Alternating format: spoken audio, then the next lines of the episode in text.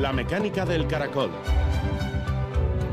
Un programa de ciencia, tecnología e historia con Eva Caballero.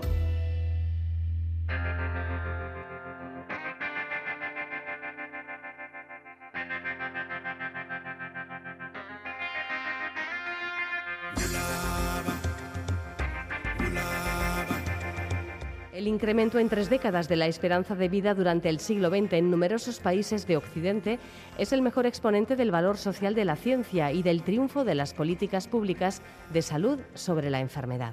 José María Mato, bioquímico. Gabón, los azúcares son las biomoléculas que más abundan en los seres vivos. Los llamados glicanos, que son cadenas de azúcares, recubren casi todas las estructuras biológicas, haciendo posible la comunicación entre las células. Y además juegan un papel fundamental en las infecciones, al servir como puente, como vía de entrada para los patógenos. Poder ver cómo ocurren este tipo de procesos requiere una tecnología capaz de observar interacciones a nivel molecular. Pues bien, de esto se encarga la glicobiología un campo de investigación novedoso a caballo entre la biología y la química y una de las líneas de investigación que desarrollan en el centro CIC Biogune. Uno de sus científicos ha recibido una prestigiosa ayuda europea para estudiar estas interacciones y contribuir a diseñar nuevos fármacos contra las infecciones virales. Además, hoy es el Día Mundial de la Alimentación, centrado en el agua en este 2023, en la importancia que tiene contar con este recurso. Aprovecharemos además para repasar con Maite Pelayo algunas cuestiones básicas sobre seguridad alimentaria. ¿Qué precauciones hay que tomar en las comidas al aire libre? ¿Por qué es recomendable no recalentar el arroz ya cocido y enfriado? Y daremos cuenta también de una charla sobre historia medieval que se va a celebrar este miércoles 18 de octubre en Vitoria y que analizará la arqueología islámica una oportunidad excelente para acercarnos, por ejemplo, a la historia de la población islámica que se instaló en zonas de Navarra ya desde el siglo VIII.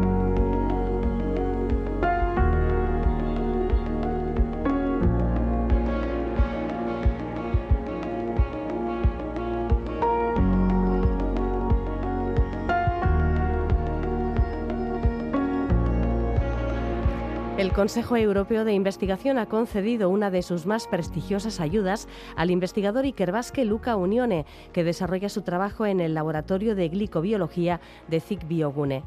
Jesús Jiménez Barbero, director científico de Biogune, es el responsable también de este laboratorio en el que estudian procesos moleculares que tienen lugar en las células.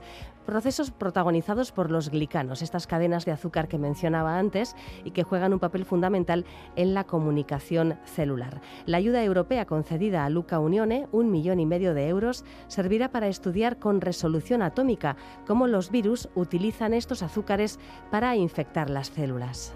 Jesús Jiménez Barbero, buenas noches.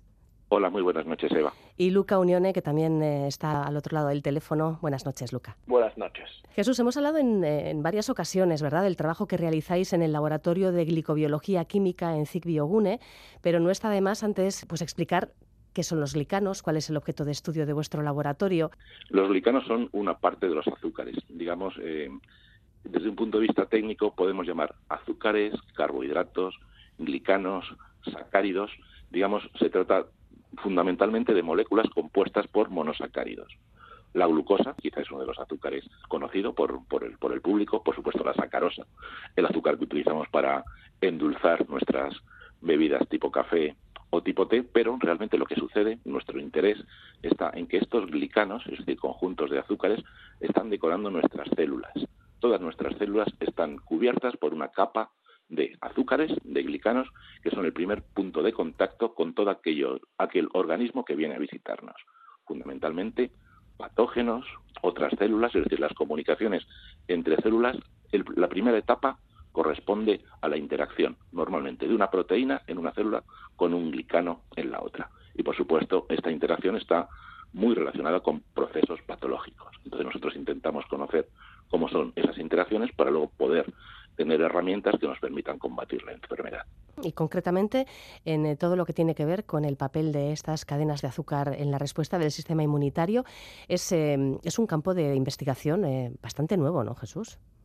Efectivamente, digamos, llevamos 10 o 15 años cada vez conociendo más y más cuál es el papel de estos glicanos y se ha visto recientemente, fundamentalmente eh, mucho que ver con el trabajo de la premio Nobel, la última premio, bueno, la penúltima, la premio Nobel del año 22, Caroline Bertossi, que existen unas interacciones entre glicanos con unas proteínas específicas que lo que hacen es esconder a la célula cancerosa de nuestro sistema inmune. Es decir, las células cancerosas se recubren de una mm, capa de unos glicanos especiales que se llaman ácidos siálicos y estos ácidos siálicos interaccionan con las proteínas de nuestras células del sistema inmune y hacen que no funcionen adecuadamente, con lo cual se escapan las células tumorales de nuestro sistema inmune. Es decir, lo que nosotros intentamos es conseguir moléculas que eviten esta interacción para que nuestro sistema inmune siga funcionando.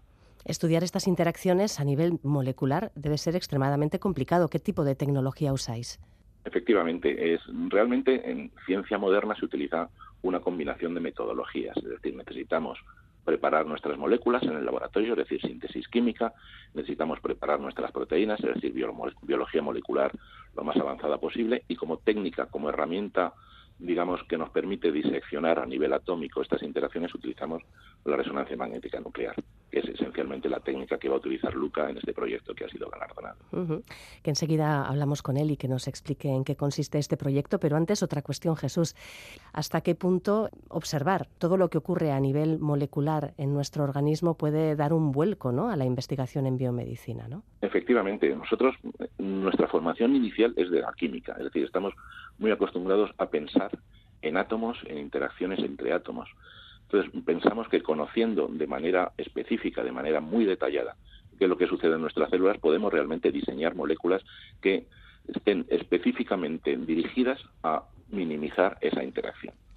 Entonces, es esencial, por supuesto, estar al, máximo nivel en todas las tecnologías. Eh, acaba de salir precisamente hoy un artículo en Science donde, eh, utilizando otras técnicas que se llaman microscopías de fuerzas atómicas, son capaces de diseccionar y de ver, básicamente, todavía con mejor resolución de la manera que lo hacemos nosotros mismos, mediante resonancia magnética nuclear, estas eh, glicanos que están cubriendo nuestras células. Pienso que la combinación de técnicas, nuestra resonancia magnética, con esta microscopía de fuerzas atómicas y con otras tecnologías, nos va a permitir seguir avanzando cada vez más rápidamente. Y al final lo importante es conseguir moléculas que puedan combatir el cáncer, digamos, muchos aspectos de la inmunoterapia están basadas en otro tipo de proteínas y anticuerpos que combaten estas interacciones. El conocimiento que tenemos del papel de los glicanos puede complementar perfectamente estas inmunoterapias se están aplicando ya. Es nuestro deseo y creo que nuestra hipótesis, nuestra ambición y espero que sea realidad en pocos años. Vamos a conocer, por tanto, ahora con Luca Unione en qué consiste este proyecto, Glico 13 Cell, un proyecto que tiene como objetivo describir las interacciones entre los virus y nuestras células a una resolución eh, increíble.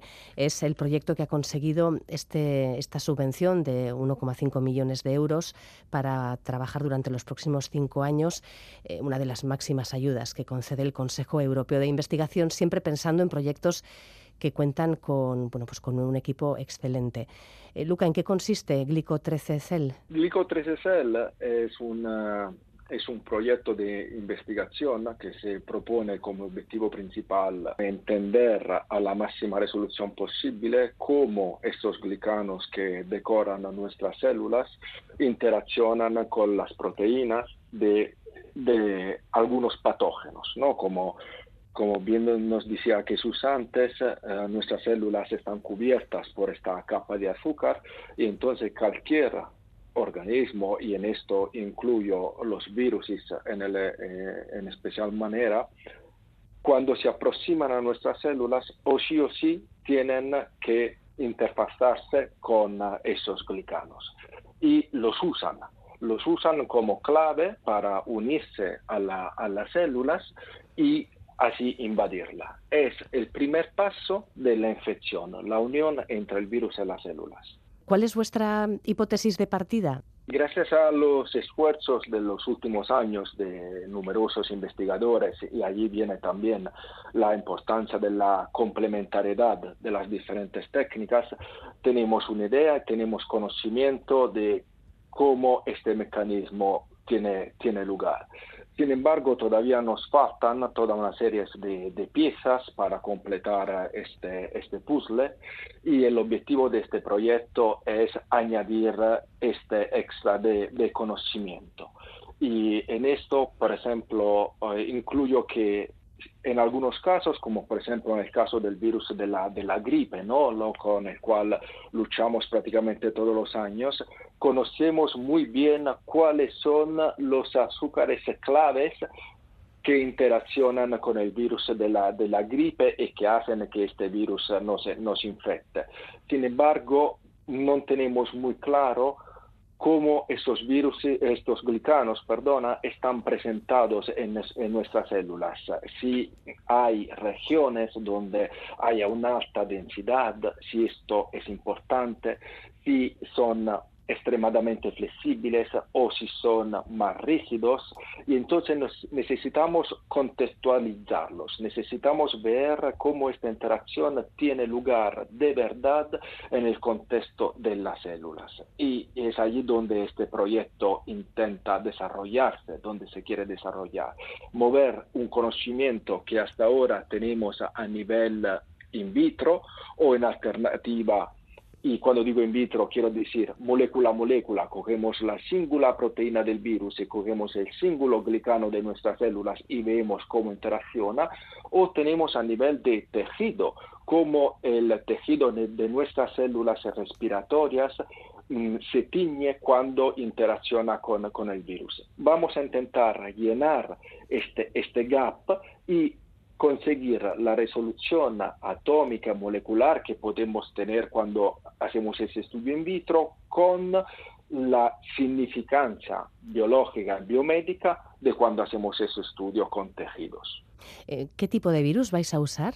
Nos vamos a centrar en dos tipos de familias de virus principalmente, que son el virus de la, de, la influencia o gripe, y ahí tenemos el virus A, B y C que infectan a los humanos y la, miembros de la familia de los coronavirus allí donde esos virus, en algunos casos, como el virus de la gripe, utilizan los glicanos como único receptor para, para la invasión, y otros de esta, de esta misma familia utilizan los glicanos como correceptores. Esto significa que reconocen algunas proteínas que están presentadas en nuestras células para unirse y algunos otros glicanos como ulterior adicional como sitio de anclaje adicional. Así que interceptar este anclaje en un momento dado puede ser utilizado para prevenir la infección. Correcto, correcto. El objetivo es eh, comprender de la manera más exhaustiva posible el sistema, cómo funciona, para poder desarrollar así moléculas que puedan interferir con el mecanismo de infección. El objetivo final, pensando ya a futuro, eh, estamos hablando de, una investigación de ciencia básica, bueno, tan básica, tan básica, que estudia interacciones entre, moléculas, con lo cual estamos hablando de, las eh, primeras filas de ladrillos que hay en, este muro a construir. Pero pensando a futuro, em, descubrir estas interacciones, identificarlas bien, conseguir eh, en un momento dado entorpecer este anclaje, conseguir incluso evitarlo, ¿en qué se podría materializar? Pues nos tenemos que preparar. y lo, lo, que estamos viendo es que las infecciones por parte de virus están aumentando y eso se debe a muchas causas, como por ejemplo el hecho que eh, estamos ocupando, humanizando ¿no? cada vez más, más espacio y eso significa quitarlo a otras especies de, de mamíferos y entramos en contacto. Tenemos que pensar que la mayoría de los virus, incluido por ejemplo el de la gripe, tienen una origen en otros animales, como por ejemplo en las aves en este, este caso. Y mm, cuando este contacto se hace demasiado estrecho, es más fácil que un virus pueda saltar de una especie a otra, en este caso saltando desde las aves hasta, hacia los, humanos. Y entonces eh, comprender eh, este, este fenómeno nos ayudará a preparar moléculas que puedan inhibir ese tipo de mecanismo, sino también anticipar eventuales pandemias, ¿no? entonces uh, eso nos ayudaría a armarnos uh, para hacer frente a un escenario de este tipo. Estamos hablando entonces de vacunas, de posibles vacunas. También, también, seguramente, seguramente. O sea, podrían ser, podrían ser fármacos que, que mm, eh, evitan la, la, infección o vacunas en un momento dado basadas. ¿Existen vacunas ahora mismo basadas en glicanos? Existen vacunas basadas en glicanos, sí. Nosotros tenemos la suerte de, de colaborar con algunas eh, eh, empresas farmacéuticas que desarrollan vacunas basadas en, en carbohidratos, en glicanos. Ah, allí cuando hablamos del papel de los glicanos en el sistema inmunitario, pues nos encontramos con un problema que los glicanos ah, tienden a no generar una respuesta inmunitaria a largo plazo en el sentido que puede ser una respuesta inmunitaria inmediata que pero se, vaya, se va perdiendo. Entonces es necesario conjugar estos glicanos a una proteína que pueda estimular una respuesta inmune a largo plazo. Sin embargo, absolutamente sí, son, uh, se, desarrollan vacunas que, que, están basadas en glicanos y allí la clave es la enorme fantasía, la enorme eh, diferencia ¿no? que existe entre los glicanos en la, en la naturaleza. Uh, los humanos presentamos algunos azúcares o glicanos que tienen una estructura química bien definida, otros animales presentan otras y patógenos como por ejemplo bacterias presentan algunos glicanos que son completamente diferentes respecto a lo que presentamos nosotros. Y entonces sí que es posible desarrollar una vacuna que esencialmente lo que quiere hacer es estimular nuestro sistema inmunitario para combatir específicamente el patógeno y no no, nuestras mismas células. Entonces allí donde cuando los glicanos presentan estructuras químicas muy diferentes, pueden funcionar. Bueno, pues eh, un proyecto interesante que eh, ha conseguido esta financiación de un millón y medio de euros del Consejo Europeo de Investigación para los próximos cinco años. Em, esto os permite una estabilidad, Jesús, ¿verdad? Que que es muy importante en ciencia, porque no siempre es, no siempre es evidente, ¿verdad?, conseguir el dinero suficiente para desarrollar estas, estos estudios de ciencia básica.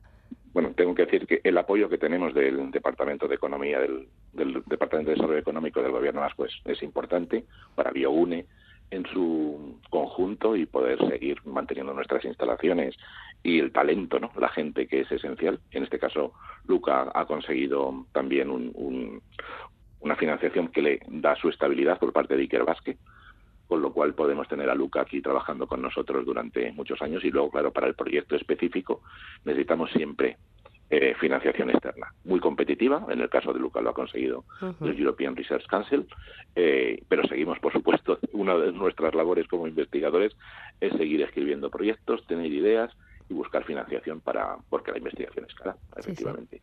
Pero evidentemente el beneficio también es muy alto. Tenemos que felicitaros además a los dos, primero por la consecución de, de mm, esta ayuda del Consejo Europeo de Investigación y luego en el caso de Jesús, porque bueno, pues eh, te han eh, distinguido con el Premio Nacional de Investigación Enrique Moles en el ámbito de ciencia y tecnología química en reconocimiento a tu sobresaliente trayectoria científica. Cito textualmente y bueno, pues también felicitarte desde el programa. Muchísimas gracias, estoy muy contento, como es de esperar. Es un, es un honor, no siempre el ser distinguido por tus colegas, porque al fin y al cabo el, comité que, te, que escoge entre todas las candidaturas es está formado por científicos, entonces el reconocimiento del trabajo de muchos años, eh, 30 años llevo ya, digamos, como investigador principal trabajando, pues es, es un gran honor y también es un privilegio y es un estímulo, ¿no? Porque no pienso seguir, no pienso parar, pienso seguir mientras haya salud durante muchos años eh, al frente de, de, Biogune, con José María Mato como director general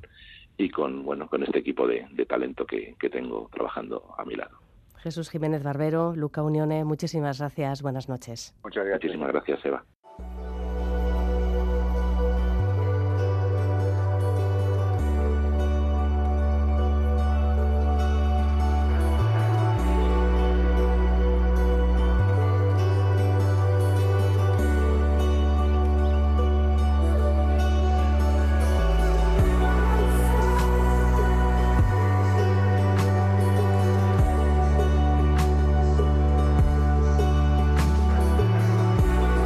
El agua es vida, el agua nutre, no dejar a nadie atrás. Este es el lema elegido para conmemorar el Día Mundial de la Alimentación 2023. Naciones Unidas plantea como objetivo este año buscar soluciones para producir más alimentos y otros productos agrícolas esenciales con menos agua, además de otra cuestión de vital importancia, garantizar que el agua se distribuya de forma equitativa.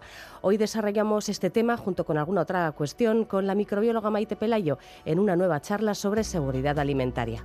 Hola Maite, buenas noches. Hola, buenas noches Eva. Aunque vivimos en un planeta con muchísima agua, solo el 2,5% es agua dulce y es apta para el consumo y para el uso agrícola. Pues sí, en esta ocasión la FAO eh, incide en, concienciar que el agua es un nutriente necesario para la vida, es el origen de la vida y lo necesitamos para, vivir, para alimentarnos. Eh, pero no solo eso, sino que es fuente de alimentación en el sentido de que genera otros alimentos, bien a través de la agricultura o incluso de la, ganadería.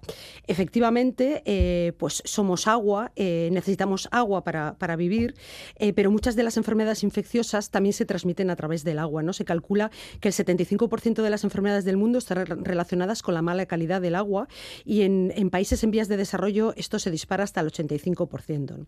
Eh, ese agua que utilizamos tanto para beber como para generar otros alimentos, pues tiene que ser eh, saludable, no tiene que tener contaminación eh, ni microbiológica, ni, química, ni incluso física, que muchas veces hemos hablado de estos microplásticos ¿no? que contaminan el agua y que incluso los métodos de potabilización no pueden eliminar. En ese sentido, el agua del grifo eh, para nosotros es el agua más saludable, podemos consumirla sin problemas y podemos recordar también que hay un sistema de información nacional de agua de, consumo que se llama SINAC, que se puede acceder a través de Internet, en el cual tú introduces tu municipio y sale todos los análisis y la calidad del agua que consumes, ¿no? que me parece bastante, bastante interesante.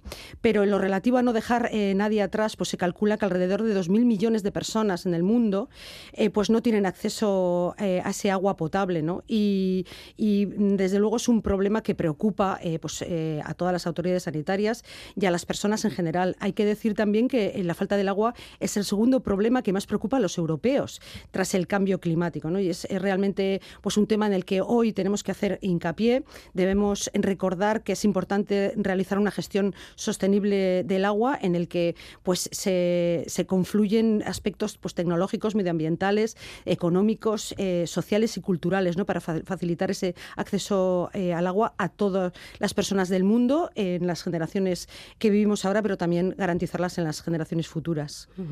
Bueno, pues eh, el Día Mundial de la Alimentación centrado este año en el agua. Hay otro asunto que queríamos comentar con Maite, porque eh, podríamos decir que en cierta manera va a reunir muchas de las historias de los consejos que nos da sobre seguridad alimentaria, sobre el buen procesamiento de los alimentos en el hogar. Em, nos vamos a, a ir un momentito a la plataforma de Conversation, una plataforma magnífica de divulgación científica y de otras áreas del conocimiento, podemos decir que es de divulgación del conocimiento. Em, allí publican artículos en ocasiones también de personas que viven en otros países. Es el caso de la microbióloga británica Primrose Friston, que ha publicado un artículo que nos ha llamado la atención, bueno, sobre todo a Maite. Se titula Soy microbióloga y esto es lo que nunca como y los sitios donde nunca comería. Como toca algunos puntos, lo dicho, que hemos tratado en las charlas con Maite, pues queríamos comentar algunas de las cuestiones que plantea un poco por ponerlas en contexto, porque eh, quizás a, alguien le puede resultar incluso un poquito alarmante las, las cosas que dice esta esta científica. Entonces, bueno, hemos, hay muchísimas cuestiones que plantea. Mm. Mm, yo recomiendo eh, siempre eh, esta plataforma de, divulgación porque tiene artículos muy interesantes y no es que vayamos a, corregir a esta señora en absoluto, pero sí quizás vamos a poner en contexto algunas cosas porque, bueno, pues por si alguien lo lee y dice, ostras, esto es, no voy a comer jamás en un montón de sitios. Bueno, vamos a ver. Ella dice que rara vez comen picnics o barbacoas por el riesgo de intoxicación alimentaria cuando se come al aire libre existe ese riesgo pero bueno, tanto como para no comer jamás al aire libre, pues claro, es, lo que comentabas, no, no se puede eh, alarmar, ¿no? Siempre trabajamos en seguridad alimentaria desde la prevención y desde luego el riesgo cero no existe, pero eso no quiere decir que no se puedan realizar determinadas eh, eh, cosas, ¿no? Y determinadas acciones relativas a la alimentación. esta persona, con mucho conocimiento, lo que hace, pues un poco, es no confiar en las propias herramientas que tiene la seguridad alimentaria en cuanto a prevención y en lo relativo a las barbacoas perdona, o quizás no confía en el sentido común de algunas personas. También puede ser. O también, o ella también en, luego... en, la poca forma de, o sea, en, la, en, la, en, las prácticas que no sean demasiado higiénicas. Sí, no sé qué círculo de amistades tiene, que también habría que verlo, claro. Pero eh, ella realmente es una persona pues conocedora, ¿no? De los riesgos, pero bueno, muchas veces el conocer riesgos eh, nos puede hacer también, eh, pues, tomar medidas antes de, tener miedo, ¿no? Y transmitir ese miedo creo que no es bueno, por eso yo también, que soy microbióloga, no de la talla de, esta, señora, pero bueno, yo también pongo mi, granito de arena. Realmente cuando hacemos una barbacoa, un picnic, pues estamos en un entorno que no está controlado, ¿no? Pues porque es más fácil que se rompa la cadena del frío, es más fácil que haya insectos rondando alrededor de la comida, que es una de las cosas que ella dice, y sin embargo, pues debemos seguir pues disfrutando de esos momentos de barbacoa y teniendo en cuenta una serie de precauciones que, bueno, que si quieres recordamos, como eh, pues, utilizar eh, materia prima fresca, tener cuidado en mantener la cadena de frío. Esto si estamos en casa no tiene ningún problema, pero si vamos al campo podemos utilizar uno de estos eh, armaritos, cajas isotermas con acumuladores de frío para mantener la cadena de frío. luego, mm, desde luego, para mí uno de los grandes problemas de la barbacoa es que requemamos y eso esta señora no lo, no lo nombra, pero esos contaminantes de proceso son bastante peligrosos también. Creamos productos químicos como la acrilamida, que puede ser muy perjudicial para la salud. No vamos a, quemar esa barbacoa. Siempre los, los expertos lo que hacen es eh, cocinar con la brasa para evitar que la llama toque ese alimento y lo requeme. ¿no? Eh, también es verdad que podemos evitar algunos alimentos que pueden ser que tengan más riesgo, como pueden ser los huevos o las salsas hechas con huevo fresco, pero tomando siempre esas precauciones, pues vamos a poder disfrutar sin ningún problema de nuestros picnics y nuestras eh, eh, comidas al aire libre. Y uno de los temas que ella recalca, que son los insectos, ¿Ah, realmente pues los insectos van bastante intrínsecos al, campo y a las comidas campestres. Y, en casa en verano se te pueden colar moscas. Y en casa también, pero bueno, con la precaución de poder tapar eh, bien con, un papel de aluminio, con una eh, servilleta o con un trapo limpio nuestros eh, alimentos, especialmente la materia prima, que es a lo que van a la carne cruda o, a ese tipo de alimentos o pescado, taparlo para que esas moscas no accedan. Y también, por supuesto, cuando ya lo tengamos cocinado, listo para consumir, bueno, pues tomando estas precauciones y algo de higiene, pues lavarnos las manos, tener cuidado con los utensilios que utilicemos, ¿no? no incurrir en contaminaciones cruzadas, cambiar de utensilios, bueno, pues tomando esas precauciones, sin ningún problema vamos a poder disfrutar, fíjate, la de millones y millones de picnics y barbacoas que se producen y bueno, los casos de intoxicación existen, no vamos a negarlo, pero no en, el sentido de decir no voy a hacer, no voy a ir a una barbacoa, no, para nada, seguid disfrutando de vuestras barbacoas sin problemas. Pues me quitas un peso de encima. Em, nos dice esta, esta microbióloga británica que nunca comen bufés eh, por la exposición de la comida al combo completo. Gérmenes de los comensales, porque ya sabemos, y con la COVID-19 otra cosa no, pero hemos aprendido mucho sobre aerosoles. Mucho. Gérmenes de los comensales, insectos, que puede haber, insistimos, moscas en cualquier sitio, y polvo. O sea, esto es el combo. Eh, yo aquí le voy a dar la razón, y sobre todo teniendo en cuenta que, que a veces la comida se puede tirar ahí la vida, en expuesta, quiero decir. Entonces, bueno, ¿cuánto tiempo como máximo debiera estar expuesta y cómo debiera estar protegida la comida de los bufés? Bueno, en eso por un lado hay legislación. Entonces, lo que, lo que importa, además del tiempo que es importante, pero bueno, los buffets pueden estar, eh, pues no sé, unas horas, cuatro horas eh, expuestos eh, al público. al igual que el tiempo es muy importante, y esto también lo hemos hablado, la temperatura. ¿no? Entonces, lo que hacen los buffets es mantener los platos fríos, fríos, refrigerados, y los platos calientes bien calientes, por encima de 60-65 grados decir, se evita ese rango eh, más peligroso, vamos a decir, en el que proliferan los microorganismos y de esa manera eh, pues, se evita eh, posibles contaminaciones. Otra cosa que se hace en los buffets cada vez más es no sacar todo a la vez. Se va sacando poco a poco, mientras se va gastando, se va consumiendo esa comida, se va reponiendo y de esa manera no se tiene tanto tiempo los, los alimentos. También se tienen otras precauciones como las tapas que, que cubren los alimentos para evitar precisamente pues, esas contaminaciones exteriores, los utensilios utensilios que se utilizan solo para ese producto, no hay contaminación cruzada y bueno, y se tienen, eh, ya te digo, pues eh, eh, un protocolo establecido. realmente, pues es otra situación que puede considerarse, al igual que las comidas al aire libre, pues de más riesgo, porque estamos fuera de, ese entorno protegido que es la cocina, pero de ninguna manera podemos ir ya pensando que nos vamos a contaminar porque no vamos a, disfrutar de esa, de esa comida, ¿no? Sí. Em, dice también esta microbióloga que hay alimentos que no come. Bueno, hay una lista bastante larga, entre ellos el marisco crudo, o sea, por ejemplo, las ostras. Em, ¿qué riesgos hay asociados? Claro, los, eh, los alimentos crudos tienen esos microorganismos que vienen ya de base, que hemos comentado también en, varias ocasiones, y que son especialmente preocupantes en alimentos de origen animal por aquello de que nosotros somos animales y nos pueden infectar. ¿no? El calor es un gran higienizante, como comentábamos, pues las temperaturas por encima de 65 grados y los cocinados intensos, bien por fritura o por horno, eliminan esos microorganismos y los alimentos crudos no lo tienen. Hay que decir que eh, eh, que el frío no mata los microorganismos, no los elimina, e incluso la congelación puede reducir esa carga, pero no los elimina. Y también hay que decir que los, los, alimentos que están contaminados, la mayoría de las veces no tienen ningún sabor, ni olor, ni aspecto extraño. De ahí que nos intoxiquemos. ¿no? Entonces, bueno, eh, en la prevención, en esos procesos de seguridad alimentaria que tanto se llevan trabajando en, las últimas décadas, pues ya está previsto toda esta serie de, de posibles riesgos, con lo cual en el, en el proceso de fabricación los, los alimentos como las ostras sufren eh, depuraciones, suben procesos que hacen que lleguen al, al, consumidor de manera eh, saludable. También están los análisis que muchas veces, claro, son a posteriori. El, análisis no es algo que pueda eh, prevenir, pero la seguridad alimentaria se basa siempre en la prevención.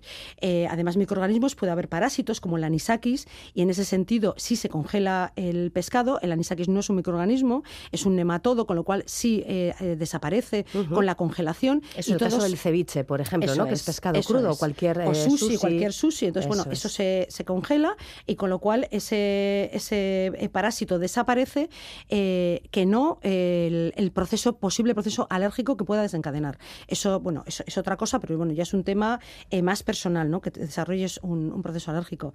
De cualquier manera, pues si tú te consideras que eres un colectivo de riesgo, bien embarazada, bien persona mayor o que tengas comprometido tu sistema inmune, pues puedes tomar eh, acciones eh, extras, ¿no? Por ejemplo, pues no comer sushi o no comer embutidos, como te lo puede recomendar el ginecólogo, por supuesto, no comer ostras.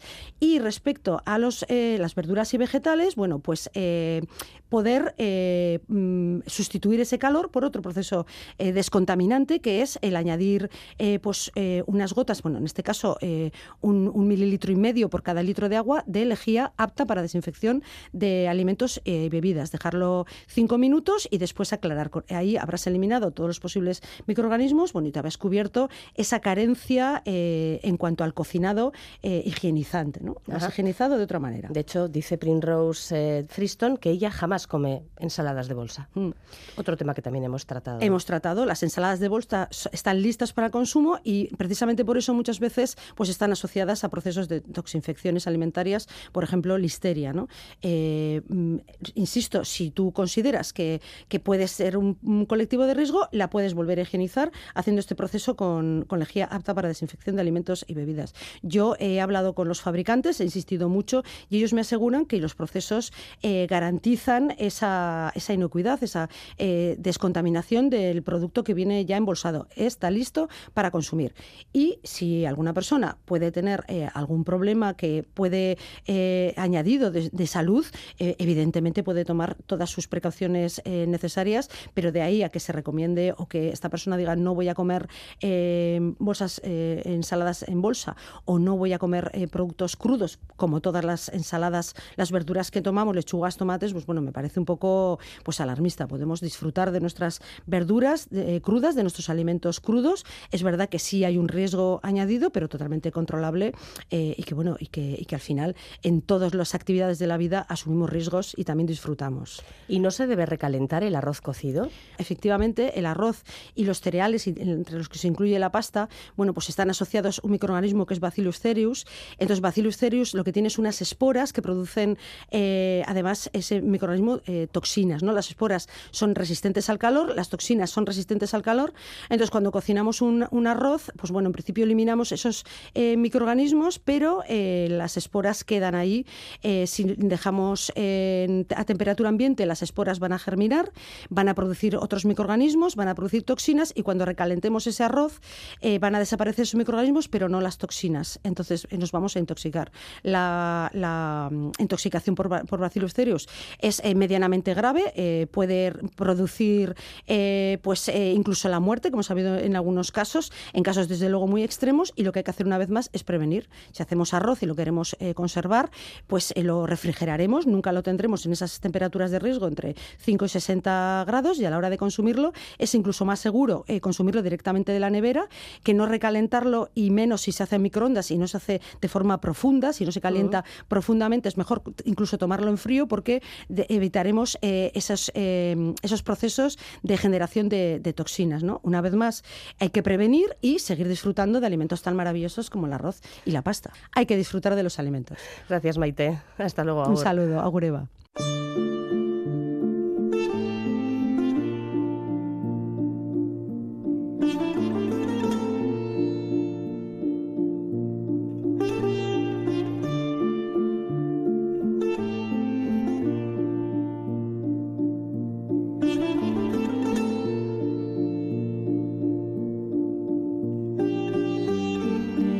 Este miércoles 18 de octubre, nueva cita con el ciclo Erdi Aroa Euskaras, Abian Diren Ikerketak, que reúne hasta junio a personal investigador de la Facultad de Letras de la Universidad del País Vasco, especializado en historia medieval. Una oportunidad para compartir con el público interesado las investigaciones en marcha en este ámbito y para ofrecer una variada serie de charlas divulgativas en euskera.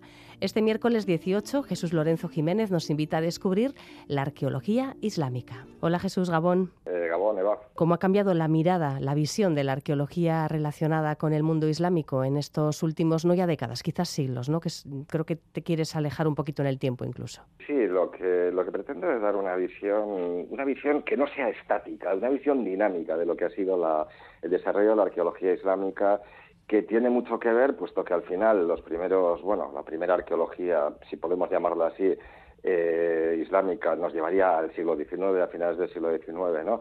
Eh, cómo han ido cambiando las eh, preguntas que nos hacíamos y en función de, eso se han ido dando unas respuestas. siempre sobre la base de qué es lo que queríamos encontrar, qué es lo que queríamos buscar. Pensemos en la arqueología monumental, ¿no? que es un clásico. ¿no? Hoy día no es eso exactamente lo que buscamos. Hoy día estamos más centrados en, en la arqueología, por ejemplo, de carácter rural, conocer la vida cotidiana de las personas. ¿no? Eso, sin embargo, pues en el siglo XIX, incluso en el siglo XX, incluso hace no demasiado, ¿verdad? Pues eran, eran cuestiones impensables.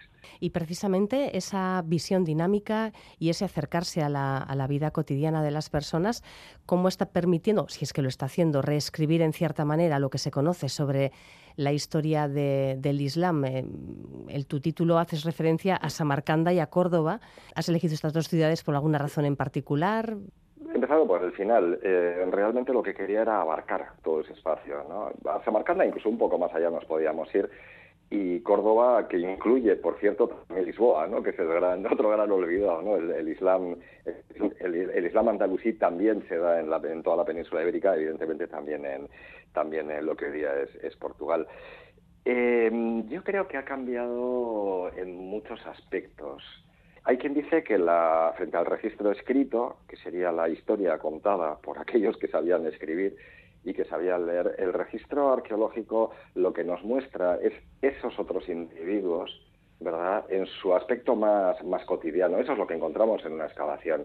Ciertamente también hay una arqueología monumental, que por cierto da muchísimo juego, lo ha dado, por ejemplo, por hablar de algo, de algo próximo, ¿no? En, época franquista, ¿no? Hay determinados yacimientos que se fomentan, estoy pensando en Medinazara, en la Alhambra, precisamente pues, en, función del turismo, una arqueología monumental. Hoy día, sin embargo, eh, lo que estamos buscando es más arqueología en los ámbitos rurales, ¿no?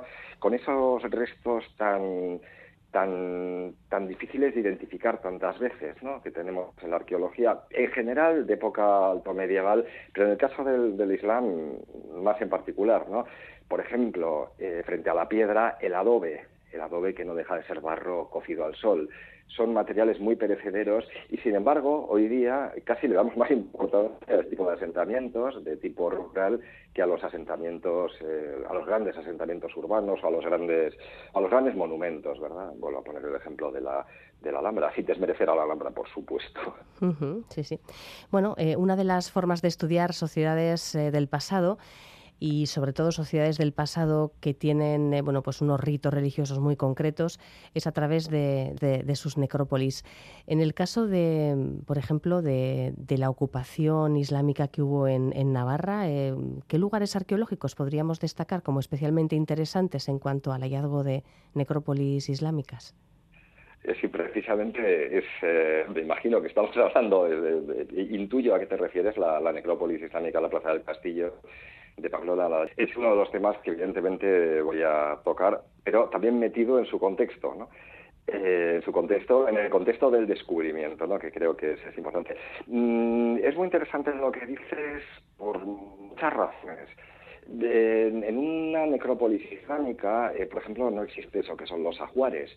Con lo cual, es decir, aquellos objetos con los que se entierra al difunto, tesorillos, ¿verdad?, de, oro y de armas y de cosas de esas, eh, no hay nada realmente. Los estudios de, laboratorio sí que han dado pues una información muy interesante. En el caso de la necrópolis de Pamplona, acerca de la dieta de los individuos, cosa que es interesante, pero también nos han hablado del sexo de los, de los sepultados, de los inhumados, eh, luego también se abordó un estudio genético, eh, bueno, pues con la intención de conocer cuántos de los individuos eh, sepultados eran de origen, vamos a decir, autóctono y cuántos eran alóctonos, es decir, cuántos habían venido del otro lado del Mediterráneo y cuántos eran y cuántos eran locales. El tema es interesantísimo porque de lo que nos habla es de la primero de la aportación humana que tuvo esta conquista, pero también de cuánta gente de los propios autóctonos dentro de esa población vascona, porque vasconas eran para los árabes los, los, habitantes de, Pamplona, esa población vascona, cuántos se convirtieron al Islam. Y parece ser que fueron unos cuantos, lo que ya en sí, eh, fíjate, hablando también de, de estas cosas, ya nos da una información que contradice en cierto modo, lo que, lo que nos decía la, documentación escrita. Resulta que esto nos obliga a un cambio historiográfico, a un repensar cuestiones. Y eso nos lo ha dado precisamente la, la arqueología en función de una serie de preguntas nuevas y de una nueva forma de abordar esos descubrimientos, que yo creo que es importante también. Va todo de la mano, evidentemente. La pregunta que haces, la respuesta, las respuestas que esperas y también la forma de abordar ese trabajo, ¿no? incluso desde el punto de vista conceptual, ¿no? ya desde el punto de vista metodológico, que por supuesto que sí. Por ejemplo, ha cambiado la visión que existe sobre zonas en un momento dado fronterizas, como puede ser el Valle del Ebro, las sociedades que podían vivir allí en los siglos, pues no sé, nueve, diez, que quizás no vivían inmersas en un conflicto permanente como en un momento dado se pudo entender, sino en una situación de mestizaje, de intercambio.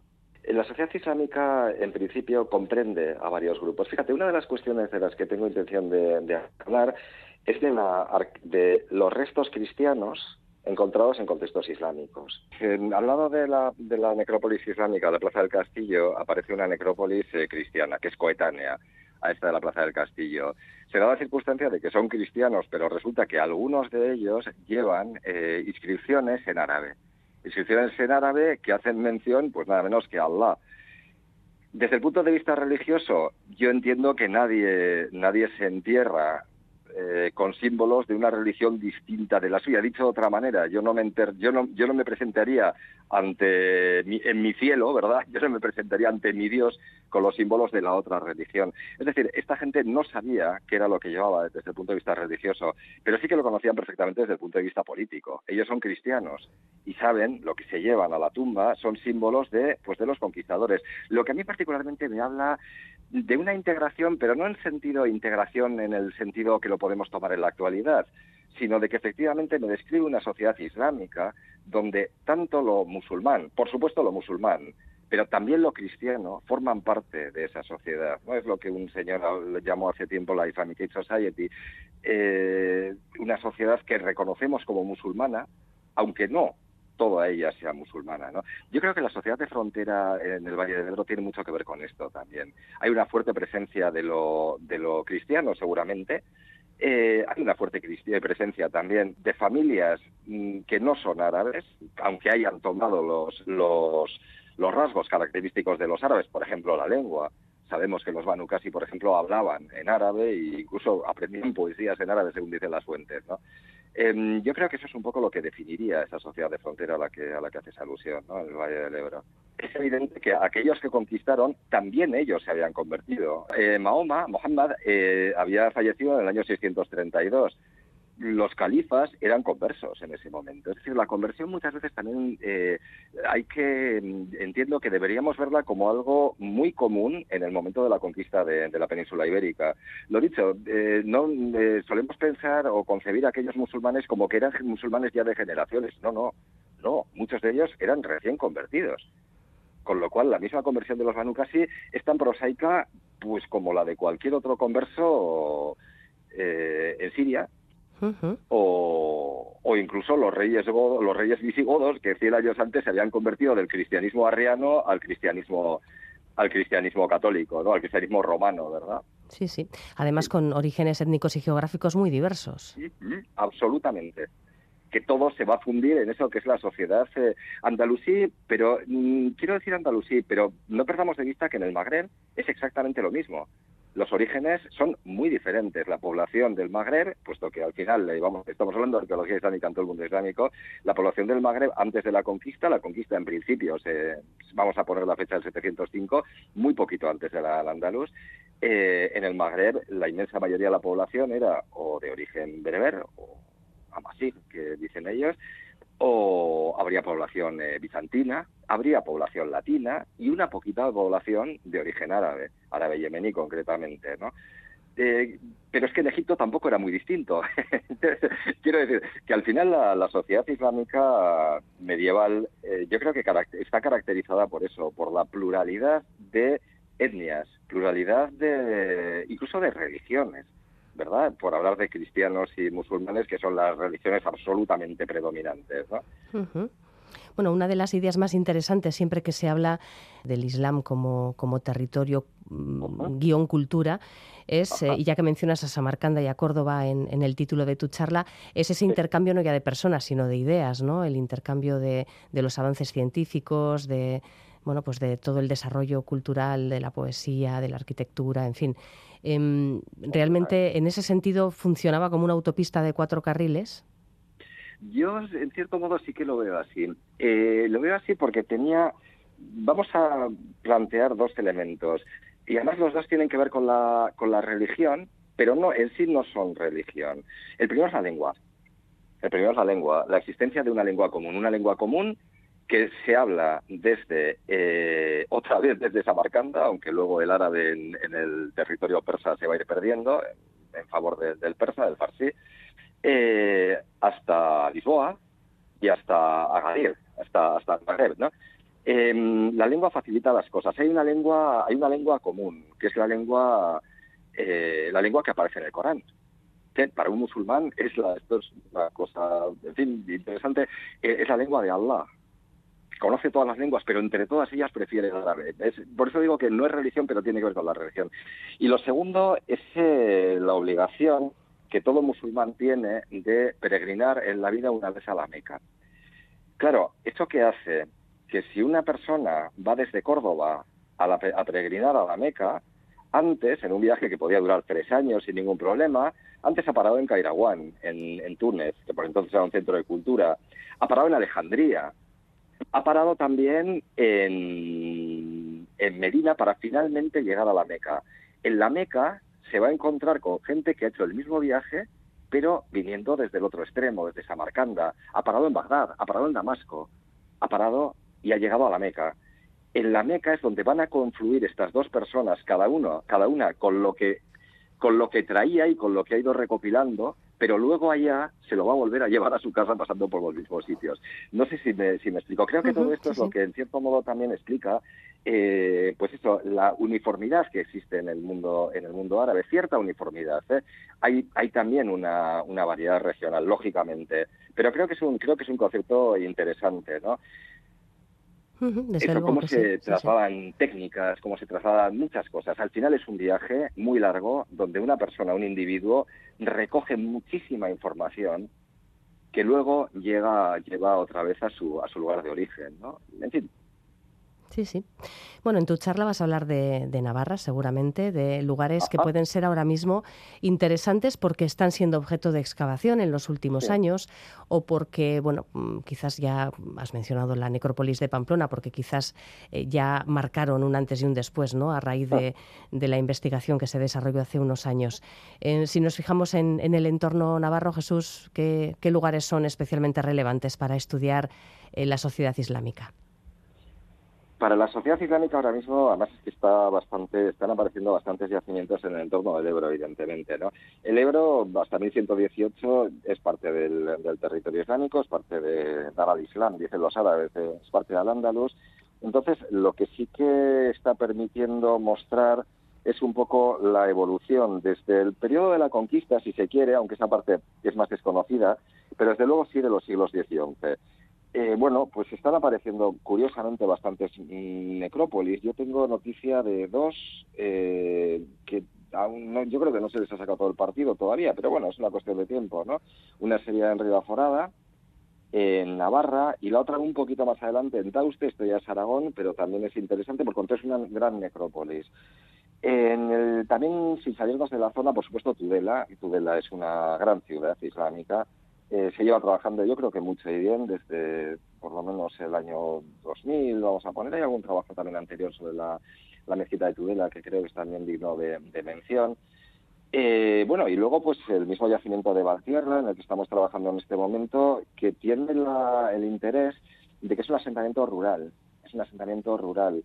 Eh, no nos han aparecido de momento y creo que no nos aparecerán tampoco, no es lo que, lo que esperaría. Si aparecen, pues genial, estructuras de, tipo monumental, pero sí que estamos descubriendo un hábitat, un hábitat donde, eh, bueno, pues eh, la gente vivía, en verdad, dicho así, parece simple, pero realmente en este tipo de arqueología no lo es, no lo es tanto, realmente tiene una, tiene una, una complejidad.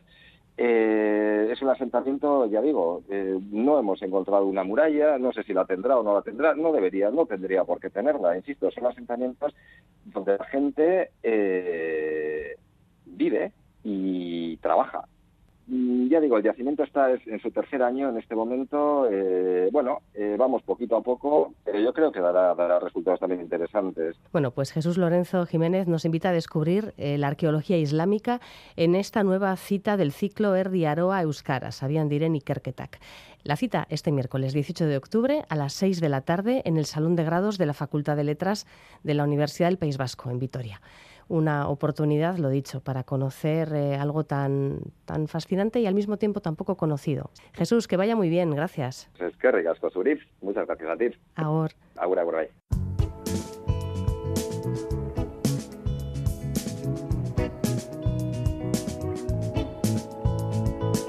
itv.eus barra la mecánica del caracol. La radio cuando y como quieras.